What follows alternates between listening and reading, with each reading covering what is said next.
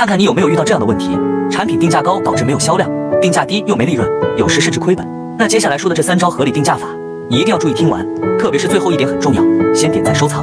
一、基于产品成本定价，能最大程度避免亏损。二、预留降价空间定价，可以更好的打造引流款、爆款，给店铺带来更多的流量和销量。由于内容较多，几句话也说不清，更多详细内容我都整理在文档了，想要的可以进我粉丝群或评论区留言六六六，我发你。